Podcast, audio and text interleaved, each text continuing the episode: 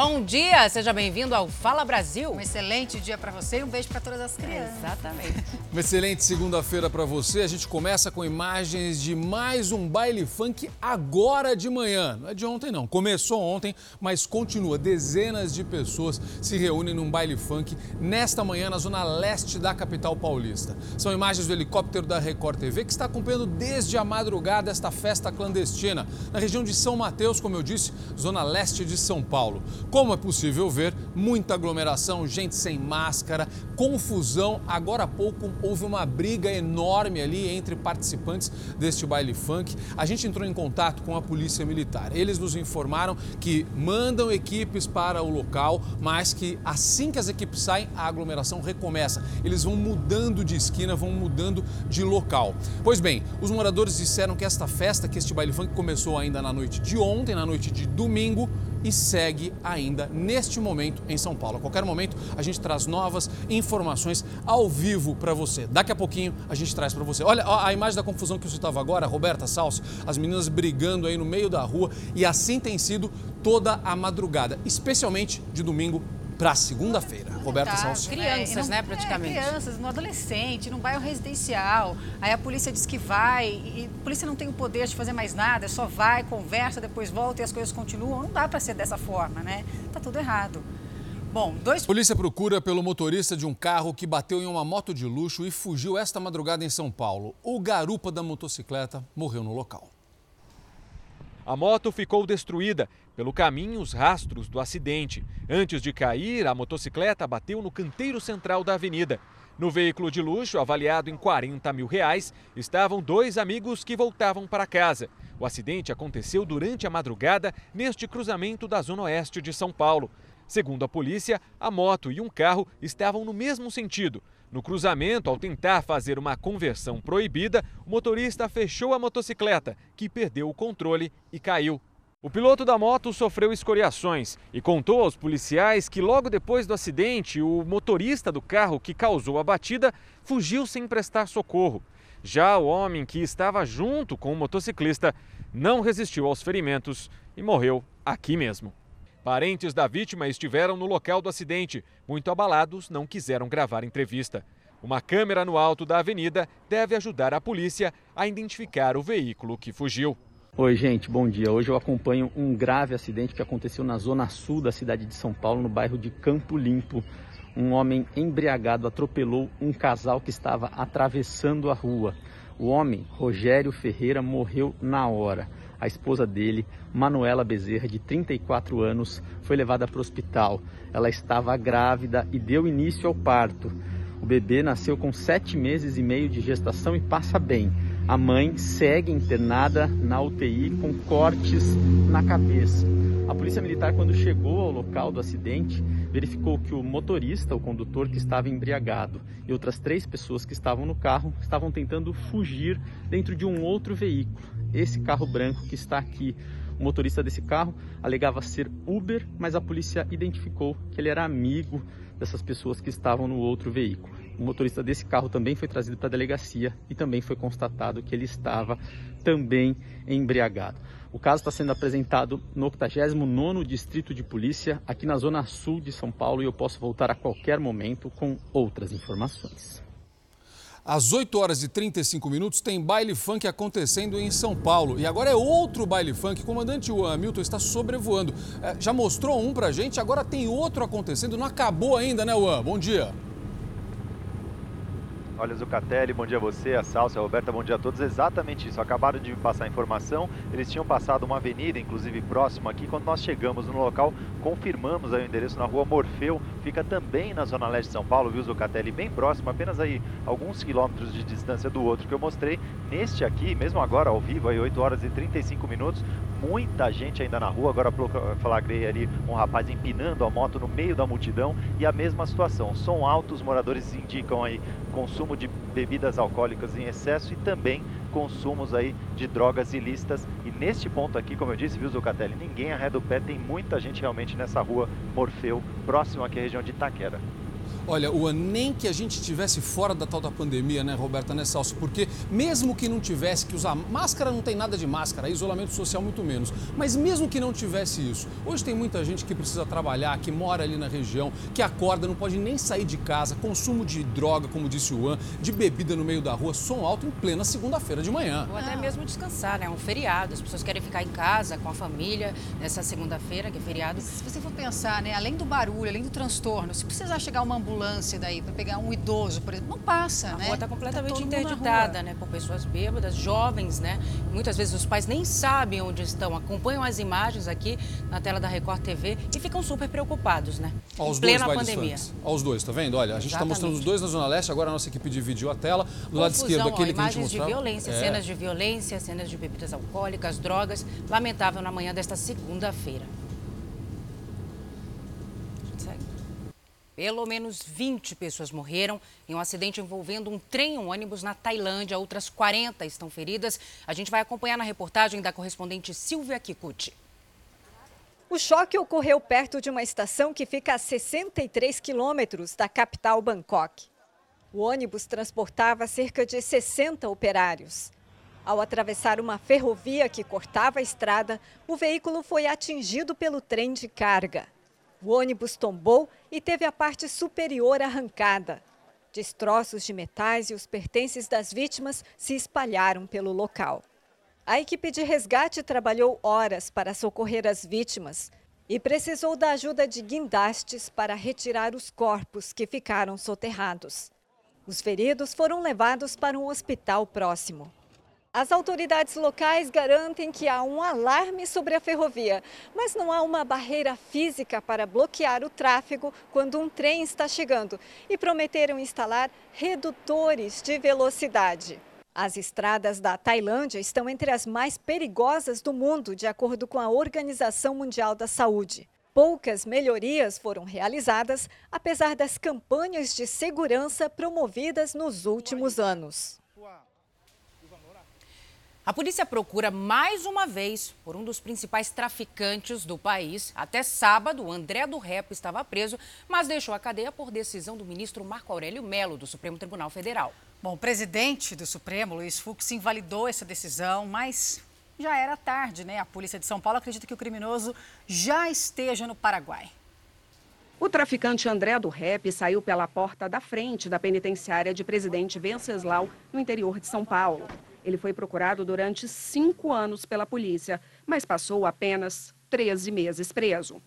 Ele atuava no Porto de Santos, enviando cocaína para o exterior, principalmente para países da Europa. Em setembro do ano passado, André do Rep foi preso na mansão dele em Angra dos Reis, no litoral fluminense. Um espaço luxuoso. Na época, o patrimônio do traficante era estimado em mais de 17 milhões de reais. André do Rep foi solto por um habeas corpus concedido pelo ministro do Supremo Tribunal Federal, Marco Aurélio Melo. Ele acatou um pedido da defesa do traficante. O ministro se baseou no novo pacote anticrime, que mudou o Código Penal e prevê que a medida cautelar seja renovada a cada 90 dias, o que não ocorreu. Entendo que o ministro Marco Aurélio tinha o direito e fez exatamente aquilo que se espera de um juiz. Independência, cumprimento da lei, cumprimento da Constituição. O efeito do habeas corpus perdeu a validade com uma liminar do presidente do STF, Luiz Fux. O ministro determinou o retorno imediato de André à prisão. Uma determinação que está difícil de ser cumprida. Depois de deixar a penitenciária, André do Rep teria seguido para Maringá, no interior do Paraná, e embarcado num avião particular. Agora, a polícia de São Paulo montou uma operação para procurar o traficante, mas alguns investigadores acreditam que ele já não está mais no Brasil. Ele mesmo preso, ele continuava é, é, mandando, é, controlando esse, esse, império. Agora, solto, vai, vai, vai controlar mais ainda. O ministro Marco Aurélio Melo estuda agora levar o caso ao plenário do Supremo Tribunal Federal. Ele considera ter sido censurado pela decisão de Fux de suspender a liminar que dava liberdade ao traficante. Familiares se despediram do menino de 12 anos, vítima de bala perdida no Rio de Janeiro. Leônidas estava com a avó a caminho do mercado. Olha só, esse ano mais de 1.300 pessoas foram baleadas na região metropolitana do Rio e quase metade morreu. Por todo lado, desolação. A despedida de Leônidas de Oliveira, de 12 anos, foi neste domingo no cemitério de Inhaúma, na zona norte do Rio de Janeiro. A avó, que acompanhava o menino no momento que foi baleado, fez um desabafo. Não sei de onde veio bala. A bala passou na minha cabeça, passando queimando meu cabelo. Eu falei, vamos correr, Léo. Aí ele pegou, vamos, mãe. Quando eu corri, eu olhei do lado, ele já estava caído com a bala na cabeça. Leônidas tinha ido com a avó a esse supermercado na Avenida Brasil, uma das principais vias expressas da cidade. Eles saíam do local quando começou uma troca de tiros. Leônidas e uma mulher foram baleados. Os familiares não se conformam. Eles contam que a criança ficou aguardando socorro por mais de meia hora caída no chão. Já a Polícia Militar informou por meio de nota que os disparos foram efetuados por ocupantes de dois carros e que só pôde socorrer a criança quando os tiros cessaram. Ela pedindo, eles falaram: não, vamos esperar a ambulância.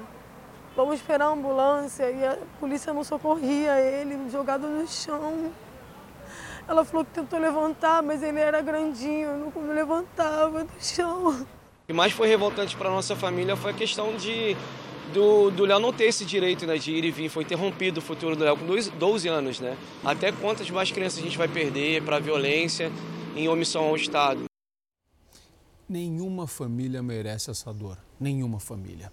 Agora, atenção: um alerta importante para a higiene dos objetos. Um estudo divulgado hoje na Austrália mostrou que o coronavírus sobrevive por até 28 dias em superfícies comuns. A pesquisa confirma que o vírus sobrevive mais tempo em locais como a tela do celular, notas de dinheiro, caixas eletrônicos, cartão de crédito. Os micro-organismos também se mostram resistentes numa temperatura de 20 graus. Com isso, os cientistas reforçam aquele alerta de manter bons hábitos de higiene, lavar as mãos, usar álcool em gel e limpar a superfície de compras e objetos.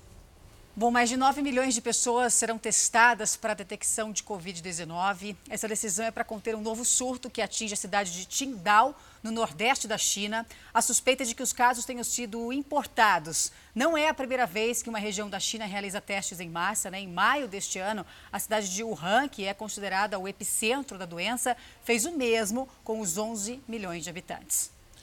O Hospital de Clínicas de Porto Alegre suspendeu temporariamente as inscrições para os testes de vacinas contra a Covid-19. Vamos entender esse negócio com o Alexandre Gamon? Gamon, bom dia, boa segunda-feira para você. Qual o motivo? Bom dia, Zucatelli, amigos do Fala Brasil. Ótima segunda-feira. A decisão foi tomada porque o hospital já atingiu um número suficiente de voluntários para continuar as pesquisas. 6.500 pessoas se inscreveram em cerca de 15 dias. Parte desses voluntários já recebeu uma dose da vacina que vem de Oxford, na Inglaterra. O mesmo cadastro será usado nos outros estudos com vacinas contra a Covid-19, que serão realizados pelo Clínicas. Aqui no estado foram registradas seis novas mortes nas últimas 24 horas. E o número total de óbitos por causa da Covid-19 já chegou a 5.141. 200.383 pacientes se recuperaram da doença. 214.158 é o número total de casos confirmados. Do Rio Grande do Sul, Alexandre Gamon para o Fala Brasil. Obrigado, Gamon. Olha só, depois de duas semanas, os bombeiros de Goiás conseguiram finalmente controlar o incêndio na Chapada dos Veadeiros. A Mariana Martins tem as informações para a gente sobre esse, essa história. Vamos saber o estrago de tantos dias de queimada, né, Mariana? Bom dia. Bom dia, Zucatelli. Bom dia a todos. O estrago foi muito grande, viu? Foram destruídos mais de 75 mil hectares. 24 mil no Parque Nacional da Chapada dos Veadeiros, conhecido pelos desfiladeiros, pela formação de cristais de quartzo. O controle do incêndio foi declarado depois que o Instituto Nacional de Pesquisas Espaciais informou que satélites não detectaram mais focos de incêndio. Ao longo de 16 dias, mais de 250 profissionais entre bombeiros e representantes de um Instituto de Preservação ajudaram no combate ao incêndio. Então, notícia boa, Zucatelli. Vitória importante. O Ministério Público do Rio de Janeiro pediu que o Google seja multado por não colaborar com as investigações do caso Marielle. O Wagner Montes Filho tem as informações para a gente. Vaguinho, bom dia. Como vai ser a aplicação dessa multa? Bom dia, Zucatelli, Salso Roberto. Olha, seria uma multa diária de 100 mil reais até o limite de 5 milhões, contada desde o dia 27 de agosto de 2018.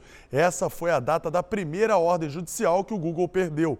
Isso seria por meio de uma penhora online das contas bancárias da empresa.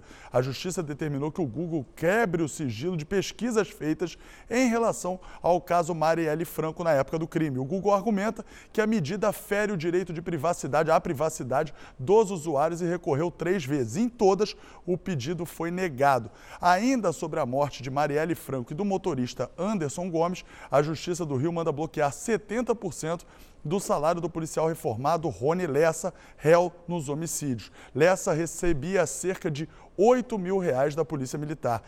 Rony Lessa foi preso, está preso desde o ano passado na Penitenciária Federal de Porto Velho, em Rondônia. A defesa afirmou que vai entrar com recurso. Voltamos ao estúdio do Fala Brasil. Agora a gente vai viajar, vamos para o Rio de Janeiro, ao vivo, falar sobre o movimento nas praias, esse feriadão. Olha o Rael Policarpo, já está na Barra da Tijuca, ao vivo o dia está meio nublado por lá, né, Rael? Como é que está a movimentação por aí? Bom dia. Bom dia, meninas. Bom dia a todos que acompanham o Fala Brasil. Realmente, se a gente comparar com os últimos finais de semana de sol e também com o feriado de 7 de setembro, a gente percebe que a movimentação está bem fraquinha aqui na Barra da Tijuca, no Quebra-Mar. Algumas pessoas praticando atividade física, dando aquela caminhada, jogando altinha, algumas pessoas ensaiando a entrar no mar para pegar onda e outras ali infringindo a lei, sentadas debaixo do guarda-sol é, ali com a família. A gente lembra que aqui no Rio de Janeiro só está permitido ainda a permanência na faixa de areia para quem estiver praticando atividade física.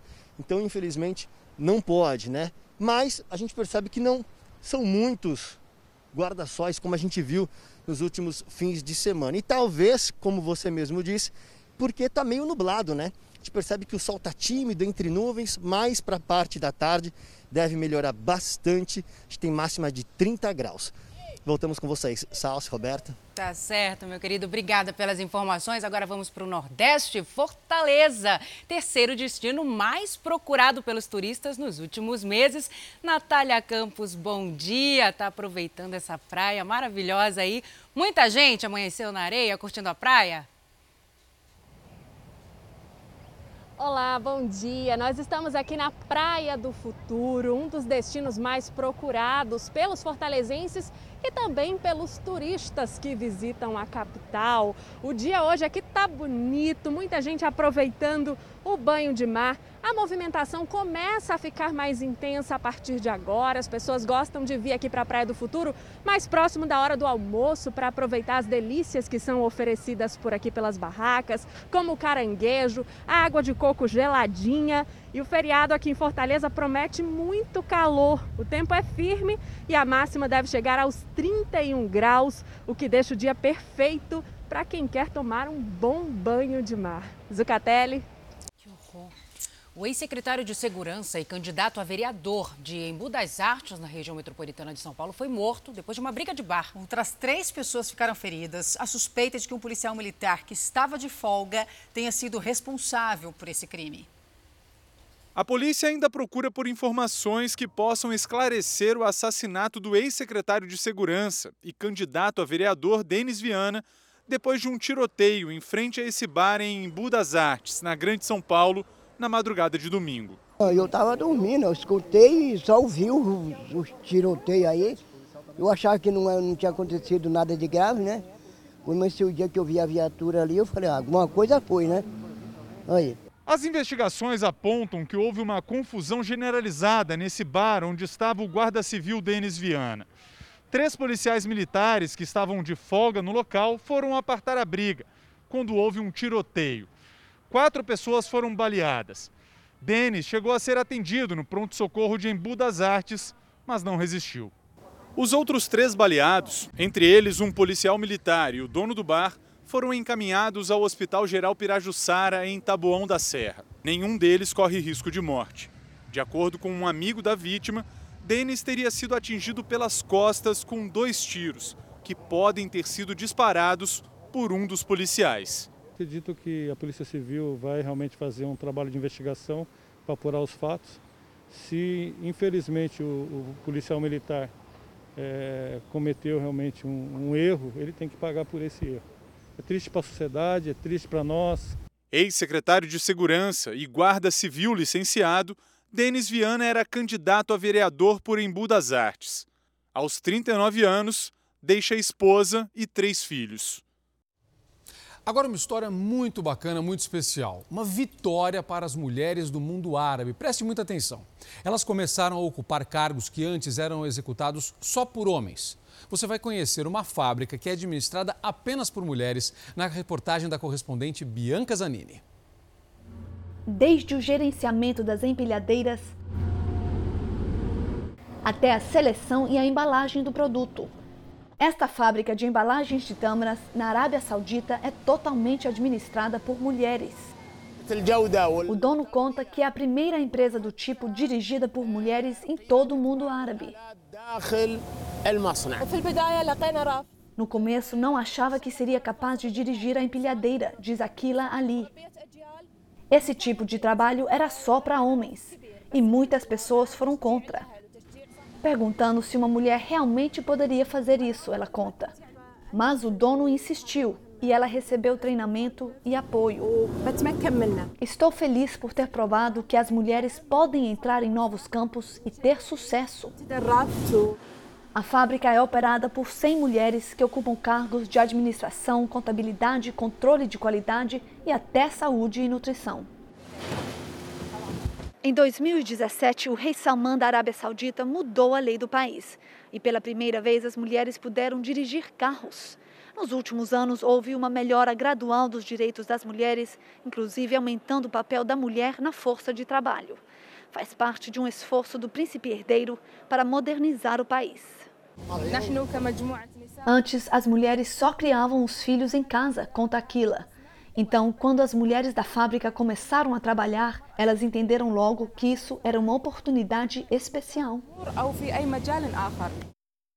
A Praia de Santos já começa a ficar movimentada neste feriado com sol forte em todo o litoral de São Paulo. Os turistas que desceram a serra deram sorte, porque o sábado e o domingo foram de tempo bom aqui na Baixada Santista, ao contrário do que dizia a previsão do tempo. Agora cedinho, olha, muitas pessoas aproveitam principalmente para caminhar à beira-mar. E segundo a fase verde do Plano São Paulo, também já pode ficar aqui em cadeiras e guarda-sóis. Daqui a pouquinho, operação subida às 10 horas da manhã. 250 mil veículos desceram em direção ao litoral de São Paulo. Daqui a pouco a gente volta com mais informações para o Fala Brasil. E o presidente Jair Bolsonaro passa o feriado no Forte dos Andradas, no Guarujá, litoral de São Paulo. A previsão é de que ele volte para Brasília no fim do dia de hoje. Amanhã ele já tem agenda oficial. Bolsonaro está no Guarujá com a família desde sexta-feira. Durante o fim de semana, andou de moto aquática com a filha Laura, de 9 anos. Como você vê nas imagens, o presidente foi recebido na praia por apoiadores e tirou fotos. E agora um cão de guarda de uma casa do interior de São Paulo que não tem nada de cão, viu? Ele é diferente. Nada de cão. Quem domina o lugar é o xerife. Ele é um boi que virou atração e faz o maior sucesso. O mascote da casa pesa cerca de meia tonelada e consome em média 25 quilos de ração por dia. Seu Marinaldo é quem fica responsável pela alimentação do xerife, que também gosta bastante de comer frutas.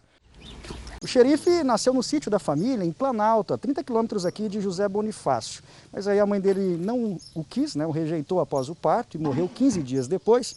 E aí ele veio para cá, ainda com dois dias de vida. A intenção é que ele ficasse por aqui por cerca de 10 dias, até que ele tivesse condições de voltar para o pasto. Só que aí a família pegou amor e olha só o resultado. Há dois anos, o xerife tomou conta aqui literalmente do quintal da casa e olha só o tamanho do animal de estimação deles aqui, ó. Rafael conta que a amizade nasceu assim que ele e xerife se viram pela primeira vez. Como que a gente ficou muito em cima dele, cada vez mais foi pegando mais amor nele, né? E foi ficando difícil de levar ele embora. Ele foi acostumando, foi acostumando com os cachorros. Maria Luísa é namorada do Rafael e ajuda a cuidar do xerife desde que ele chegou. Ela conta que no começo passou várias noites sem dormir para tomar conta dele, que chegou a ficar muito doente quando ainda era bezerro. A amamentação dele foi um pouco assim complicada, né? Porque ele não tinha muita imunidade devido a não ter mamado o colostro da mãe, então a gente precisava ficar manipulando leite aqui em casa. Quando não trazíamos leite de outro animal da fazenda, a gente manipulava o leite em pó. E aí a gente acordava de quatro em quatro horas para estar tá administrando a, a amamentação dele, para que ele crescesse assim saudável. Xerife, o que, que você fez na cara? Por que, que você fez isso, filho? Olha aí o que você fez. E a amizade dele com o cachorro também é sensacional. Xerife né? faz parte da família é. já, né? Imagens incríveis, né? Bom, 35 mil crianças de todo o país ganharam um presente antecipado para comemorar o dia dedicado a elas. O evento da Unisocial, projeto solidário da Igreja Universal do Reino de Deus, garantiu um dia de brincadeiras e atividades ao ar livre. Pela decoração na quadra da comunidade na zona norte de São Paulo e as carinhas ansiosas, já dava para perceber que seria uma tarde especial. As meninas não perderam tempo e aproveitaram o capricho das manicures para deixar as unhas mais bonitas. Os meninos puderam mudar o visual. Maria das Dores, de 60 anos, se juntou aos voluntários para preparar lanches para 300 crianças. Eu sinto muito alegre e feliz de ajudar as crianças. Teve muita brincadeira no pula-pula e escorregador, animação e o mais esperado. Cada um ganhou uma Bíblia e um brinquedo. O Cauê, de 5 anos, não quis esperar para descobrir o que era. Foi logo abrindo o pacote. A felicidade de ver o carrinho foi compartilhada com a mãe. Foi a primeira vez que a Unisocial fez um evento exclusivo para crianças e, num ano tão difícil como este de pandemia, ganhou uma importância maior. A gente sabe que a criança, infelizmente, nessa época perdeu o convívio com os amigos, com os conhecidos das escolas. E, e, e fora isso, os pais, muitos perderam a sua renda. E com isso ficou muito difícil eles poderem proporcionar um dia das crianças como eles gostariam para os seus filhos. E a gente está trazendo essa festa para eles para trazer alegria, esperança e paz para cada família. Desempregada e separada, Lilian está vivendo com o auxílio emergencial e ficou aliviada por poder proporcionar um dia das crianças mais feliz para a filha. Sair um pouco de casa, se divertir, ganhar brinquedo, que condições eu não tá parada, né? Então, graças a Deus, estou aqui, ó. Essa alegria não ficou restrita a essa comunidade na zona norte de São Paulo. Ela se espalhou por 3 mil cidades de 26 estados e do Distrito Federal. Ao todo, 35 mil crianças tiveram um dia totalmente dedicado a elas. Foi assim em todo o país: barulho, sorrisos largos e vibração na hora de ganhar o presente. É, foi muito divertido. Brincou na bola de pula-pula, é, assistir um teatro. Em Belo Horizonte, as crianças foram surpreendidas em casa por super-heróis que entregavam brinquedos Voluntários do projeto Unisocial Kids também saíram para distribuir os presentes em Brasília e Goiânia. Em Vitória, no Espírito Santo e Campos dos Goitacazes, no Rio de Janeiro, teve distribuição de pipoca, algodão doce e refrigerantes. Aqui as crianças também saíram com um novo corte de cabelo e as mães com uma cesta básica. Em Campinas, o brinquedo preferido foi a cama elástica. Depois de seis meses isolado por causa da pandemia, Jonathan se divertiu tanto que quer mais. Muito divertido que eles podem voltar outro dia para brincar com nós. Está ansioso pelo próximo? Sim. Um helicóptero da Marinha foi usado no resgate de uma anta ferida no incêndio no Pantanal. O animal, com uma perna e patas queimadas, foi transportado até o aeroporto de Corumbá e de lá para a sede da Fundação Meio Ambiente, também no Mato Grosso do Sul, onde recebeu tratamento. Esse resgate todo foi acompanhado por um veterinário. E os animais que sofreram queimaduras no Pantanal têm reagido bem ao tratamento com a pele da tilápia. Os curativos são menos invasivos e a cicatrização mais eficaz.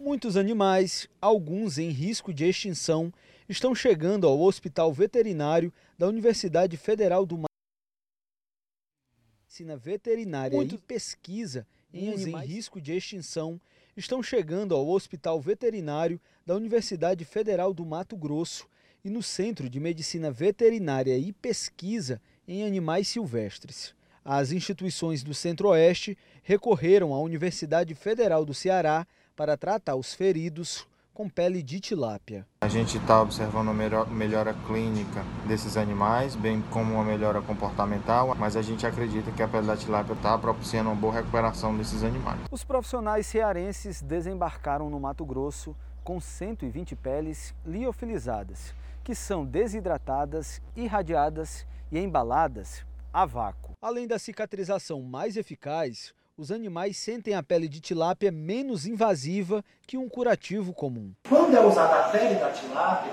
eles ficam mais calmos, eles aceitam melhor o curativo da pele da tilápia, o que facilita muito o processo de cura desses animais, de cicatrização das suas feridas e queimaduras. E hoje tem a prova de fogo na Fazenda 12. O Lipe Ribeiro, a Jojo Todinho e a Stephanie estão nessa disputa.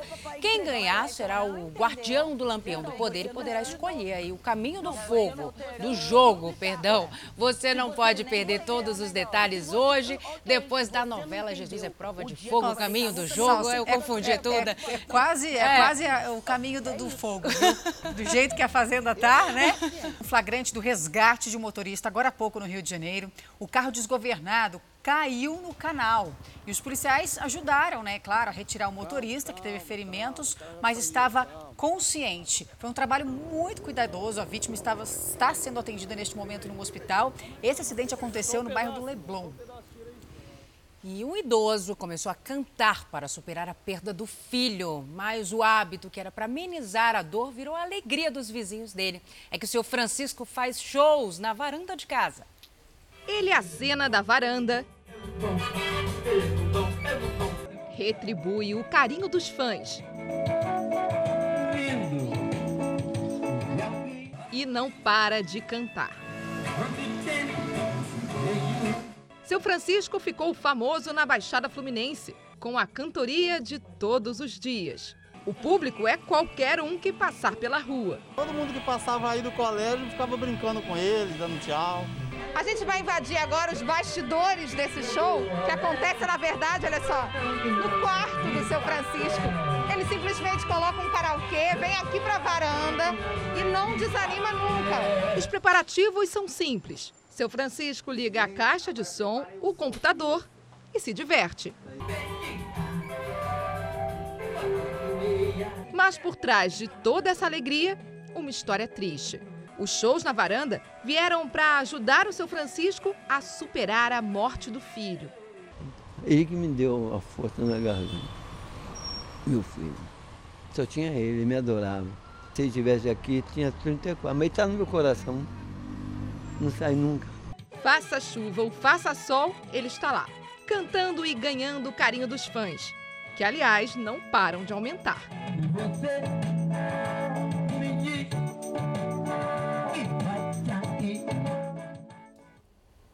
Atenção, informação importante: uma carreta tombou na rodovia Regis Bittencourt na chegada a São Paulo, complicando a volta do feriadão. O comandante Hamilton está sobrevoando o local neste momento e tem as informações ao vivo para gente. Diga, Juan. Olha, Zucatelli, exatamente isso. No acidente aconteceu no quilômetro 299 da rodovia Regis Bittencourt, como você disse, na chegada já à capital paulista, na região de São Lourenço da Serra. Aliás, apenas alguns metros da praça de pedágio, o motorista deste caminhão perdeu o controle da carreta, ele foi parar no barranco infelizmente, depois desta queda, viu, Zucatelli, ele acabou atingindo uma árvore, ficou preso aí às ferragens do veículo e o pessoal da concessionária das equipes de resgate conseguiram fazer a remoção do motorista de 40 anos de idade que ficou preso Enes Ferraz. Como eu disse, ele teve é, ferimentos principalmente na parte das pernas.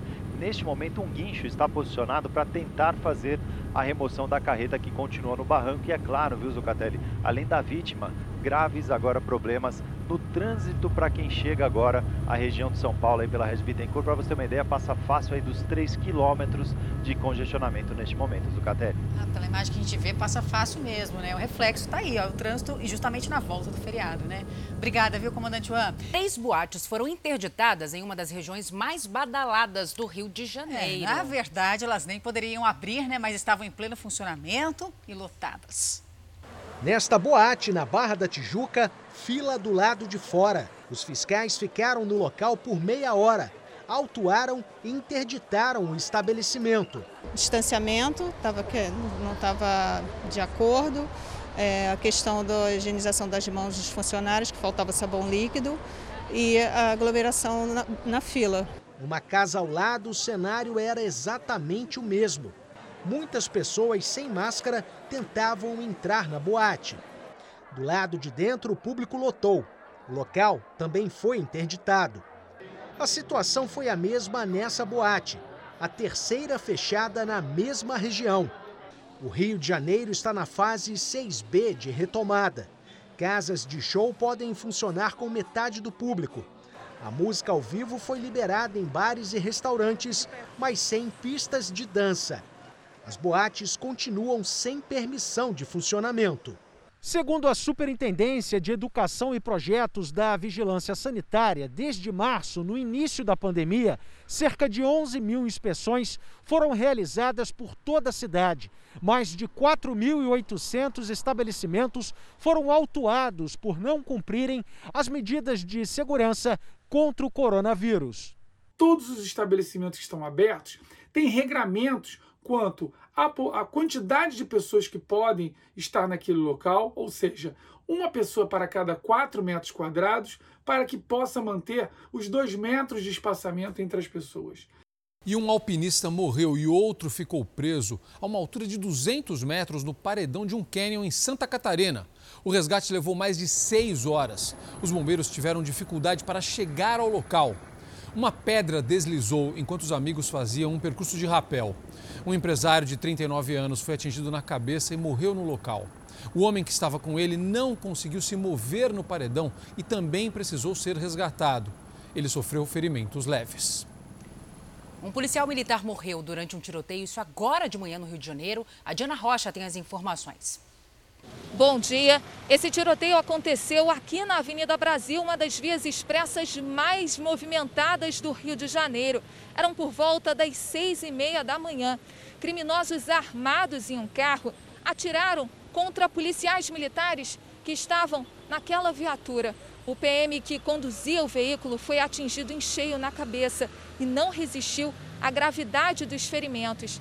Só que um motorista que seguia na pista contrária da Avenida Brasil, portanto na pista sentido Zona Oeste, acabou atingido por uma bala perdida. O condutor perdeu o controle da direção e provocou um acidente de trânsito. Ele foi socorrido e está internado no Hospital Albert Schweitzer, em Realengo, também na zona oeste da cidade. Ainda não há informações sobre o estado de saúde dele. A qualquer momento, eu volto com outras informações aqui do Rio de Janeiro para o Fala Brasil. Obrigado. E olha, uma menina de 11 anos foi encontrada pela polícia na beira de uma rodovia aqui em São Paulo. Ela fugiu de casa porque foi proibida de usar o celular. É, quais são os limites né, e os cuidados que os pais precisam ter em casa na hora em que os filhos usam os aparelhos? A gente vai acompanhar na reportagem da Mariana Bispo. Cinco quilômetros de caminhada por uma das mais movimentadas rodovias do estado de São Paulo, a Presidente Dutra, que liga a São Paulo ao Rio de Janeiro. Esse foi o trajeto feito por uma criança de apenas 11 anos que fugiu. A menina saiu de casa por volta das 3 horas da manhã. Ela conseguiu pular o muro do condomínio onde mora sem ser vista. Caminhou por aqui até ser encontrada por agentes da Polícia Rodoviária Federal. Ela contou que os motivos para a fuga foram as regras e limites impostos pelos pais para o uso do celular. Viu que ela estava bem, estava sob os cuidados dos homeiros. É, a PRF tentou localizar os pais dela, ela não sabia onde morava. Extremamente perigoso o local onde ela estava o fluxo de veículos é muito alto. Infelizmente, a PRF conseguiu encontrá-la. A menina foi entregue aos pais. A família será acompanhada pelo conselho tutelar. Aparentemente, é um pai cuidadoso que orienta a filha e ficou surpreso porque ele havia proibido o uso de celular é, a partir das 21h30. E ela foi flagrada utilizando o celular o celular após esse horário. Já houve outros casos como esse. Em Governador Valadares, Minas Gerais, uma menina de 10 anos também fugiu após ter o celular confiscado pelos pais. Desesperada, a mãe fez várias publicações na internet e conseguiu localizar a filha. Com 12 anos, Lucas também fugiu de casa ao ser proibido de usar o celular.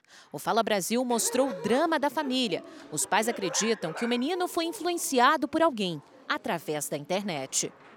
Na Escócia, um caso parecido. Kyle, de 10 anos, tentou deixar a casa dos pais ao ser proibido de brincar com jogos eletrônicos. A irmã mais velha o impediu de fugir e registrou tudo pelas câmeras de segurança. Mas o que leva uma criança a tomar esse tipo de atitude? O celular, principalmente nesse momento atual que estamos vivendo, as telas, estão sendo a grande companhia, o lazer, a escola, é, tudo na vida dessas crianças. E, e é um estímulo que pode ser muito viciante. A neuropsicóloga alerta: é preciso saber identificar quando o entretenimento se transforma em vício. Os pais devem estar atentos a alguns comportamentos. Uma das principais reações é perder o interesse por outras atividades, da qual ele gostava antes, é, ficar muito mais isolado, preferir ficar isolado. Comunicativo, extrovertido, mas muito ligado no universo digital. Se deixar, eu fico por 11 horas, porque a bateria 100% dura 11 horas. Só que o Arthur, de 10 anos, já estava dando sinais de irritabilidade. Não escuta mais ninguém, ou quer ficar o tempo todo com os amigos, aí eu quero tirar, aí eu percebi uma irritação nele, coisa que ele não era. Então foi uma coisa que eu falei assim: ou eu começo a tirar, ou eu perco o controle dele. Agora o acesso ao celular é limitado e parece que Arthur entendeu. Durante o dia até é, meio-dia eu tenho que ficar estudando, que a minha hora, que eu só saio da escola meio-dia, é meio período. Os pais vão precisar ajudar esses filhos a mudarem os hábitos e a relação com o aparelho, com os aparelhos. É, isso vai precisar de um tempo e de firmeza nos limites. Fala Brasil fica por aqui. Um excelente dia para você. E aproveitando, né, dando um feliz dia das crianças é. para todas as crianças que estão nos assistindo aí, para essas crianças africanas lindas. Com essas imagens lindas, a gente encerra hoje. Obrigada pela sua companhia, um ótimo dia.